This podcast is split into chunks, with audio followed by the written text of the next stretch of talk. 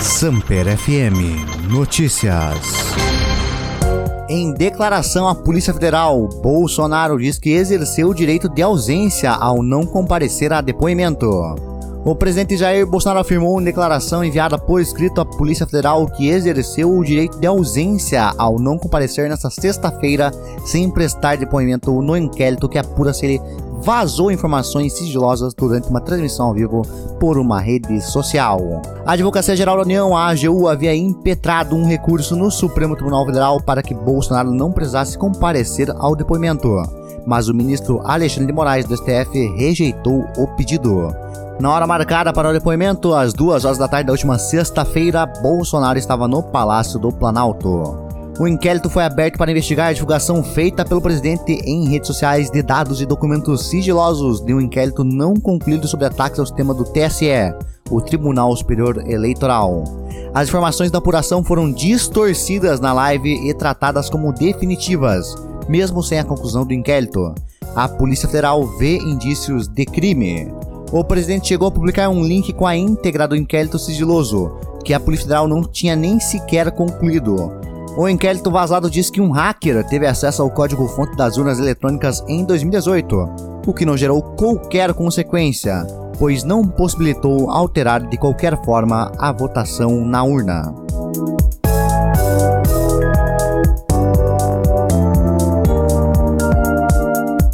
Árbitro saca arma e aponta para jogadores após partida amadora de futsal em Rio Grande. Um árbitro sacou uma arma e apontou para jogadores durante uma partida amadora de futsal na Praia do Cassino, em Rio Grande, no sul do Rio Grande do Sul, na última quarta-feira. A ocorrência transmitida ao vivo pelas redes sociais foi registrada na Polícia Civil, que investiga o caso. Conforme a delegada Lígia Marques Furlaneto, diretora da Delegacia de Polícia Regional do Rio Grande, o árbitro é um policial militar que não teve o nome divulgado. Nas redes sociais, a equipe Els Guri diz que dois atletas foram atingidos por coronhadas.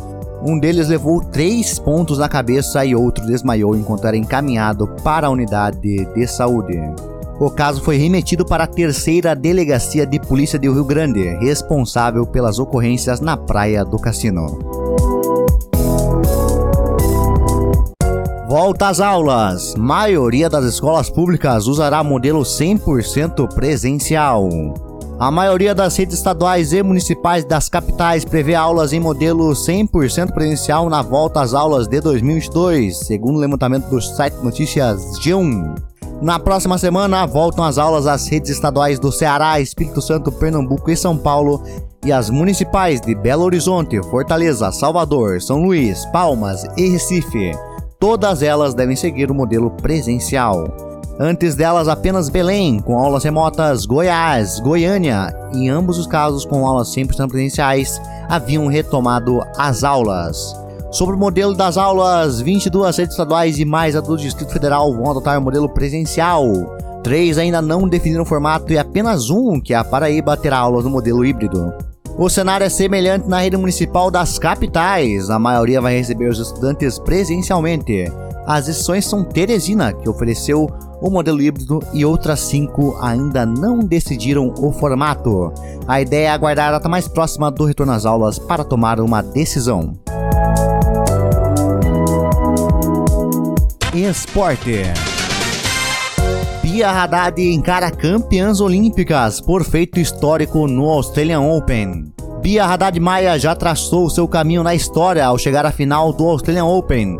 Ao lado da casaque Ana Danilina, a brasileira alcançou um feito e tanto ao se tornar a primeira brasileira finalista em Melbourne na era aberta. Nesse domingo, às 1 hora da manhã, horário de Brasília, Bia tem a chance de ir além mas do outro lado vai encarar as atuais campeãs olímpicas e melhores do mundo, as tchecas Bárbara Skrejowska e Katerina Siniakova. Não será fácil. Em busca de seu primeiro título em um Grand Slam, Bia sabe que terá pela frente a melhor dupla da atualidade. Krejowska e Siniakova são as atuais líderes do ranking. Vice-campeãs do Australian Open no ano passado, as tchecas buscam o quarto título de Grand Slam. Antes já foram campeãs em Roland Garros em 2018 e 2021 e em Wimbledon em 2018 também. Ao lado de Bia, Danilina também tem feito história. Nascida na Rússia, mas naturalizada kazakh, a tenista é a primeira do país a chegar a uma final de Grand Slam. Aos 26 anos, tem se especializado nas disputas de duplas. Atualmente ocupa a posição número 53 no ranking. Bia, também a tenista número 83 do mundo, se tornou a primeira brasileira finalista do Australian Open na era aberta. Além disso, obteve o melhor resultado para as mulheres do país desde a final de 1965 de Maria Esther Bueno, que conquistou em 1960 o torneio de duplas e foi vice-campeã em 1965 no torneio individual.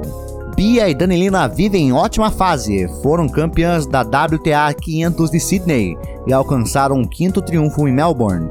Neste domingo, tentam um feito histórico para os dois países.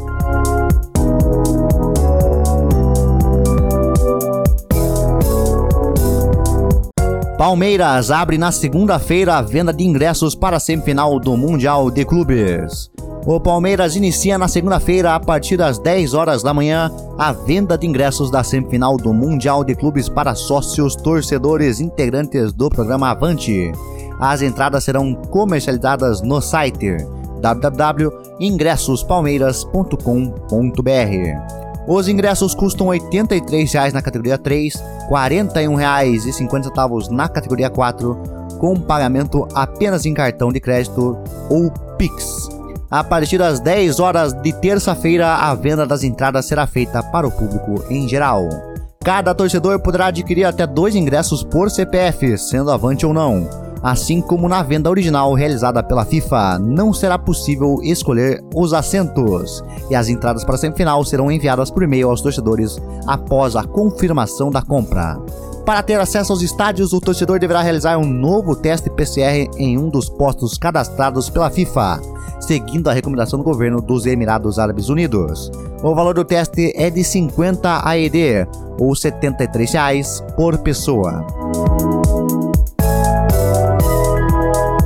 Michael Jordan, irritado com quase virada dos Lakers e show de Lamelo marcaram a NBA. A rodada de sexta-feira da NBA teve uma quase virada dos Los Angeles Lakers para cima dos Charlotte Hornets, que deixou a lenda Michael Jordan irritada. A segundos do fim do jogo, quando os Lakers quase pularam na frente do placar, Jordan deixou o ginásio com cara de poucos amigos. No fim, os Hornets, times do qual o astro de basquete é o dono, conseguiu a vitória por 117 a 114. Depois de marcar os pontos que colocaram o jogo em uma posse de bola, Russell Westbrook recebeu a bola da partida e a 9.4 segundos do fim errou o arremesso que poderia dar a vitória a Los Angeles. Michael Jordan, que já havia deixado a quadra, não viu.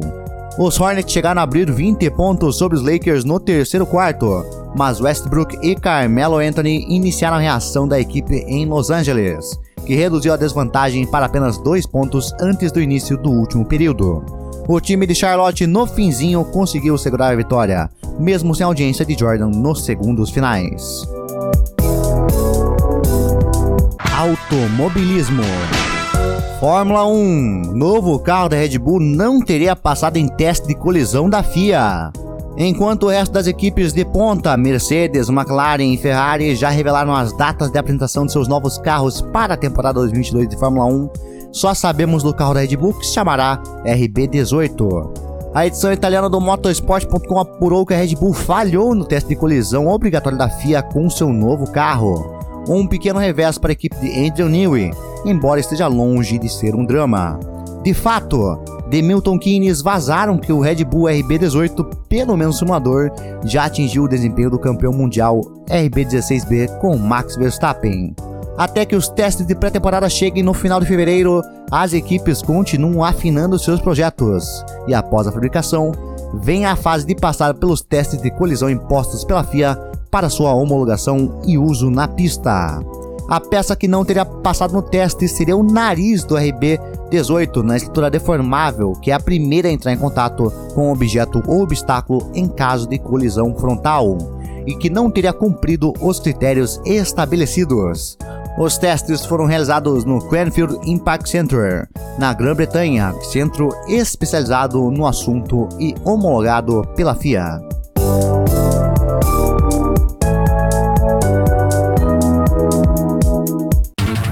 videogames. Sega deixa oficialmente mercado de arcades no Japão. Após mais de 50 anos, a Sega deixou oficialmente o mercado de lojas arcades no Japão. Nessa semana, a Sega Semi vendeu o restante da divisão Sega Entertainment, responsável pelo setor, para a corporação Genda Inc., que opera arcades sob a marca Gigo. Isto apenas conclui a venda do setor de arcades da empresa, já que em 2020 a empresa já havia transferido o controle de 85,1% da Sega Enterprise para a agenda. Agora, os 14,9% também pertencem à companhia. A SEGA está no mercado de lojas arcades desde os anos 1960, abrindo diversas casas de fliperamas pelo território japonês nas décadas seguintes. Mesmo com um declínio de popularidade dos arcades em favor dos PCs, consoles e dispositivos mobile, a empresa continuou operando seus negócios no Japão, aparecendo até jogos do mundo aberto da companhia, como Yakuza e Judgment. Com a pandemia do Covid-19 e a subsequente quarentena e isolamento social, o negócio tornou-se insustentável para a SEGA. É muito importante notar que a SEGA ainda deve continuar produzindo e distribuindo jogos de arcade no futuro, mas não mais em seus próprios estabelecimentos.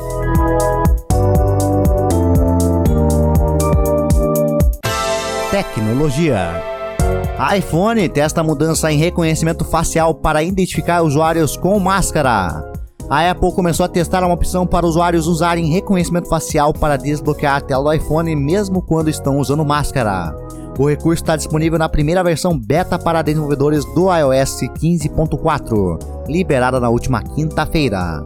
O teste do Face ID com máscara está sendo realizado apenas no iPhone 12 e posteriores. Apesar do recurso de reconhecimento facial da empresa também está disponível nos modelos da linha iPhone X e iPhone 11. Nesta tela ainda há um recurso para indicar o uso de óculos de grau, o que ajuda o Face ID a liberar a tela mais rapidamente enquanto a pessoa está com máscara. A opção não permite o uso de óculos de sol. Quando o Face ID com máscara é ativado, o iPhone explica que reconhece as características na região em torno dos olhos do usuário para fazer a autenticação, mas diz que o Face ID é mais preciso quando configurado apenas para reconhecimento de rosto inteiro. Samper FM Notícias. Esse podcast foi editado pela K32 Media Group.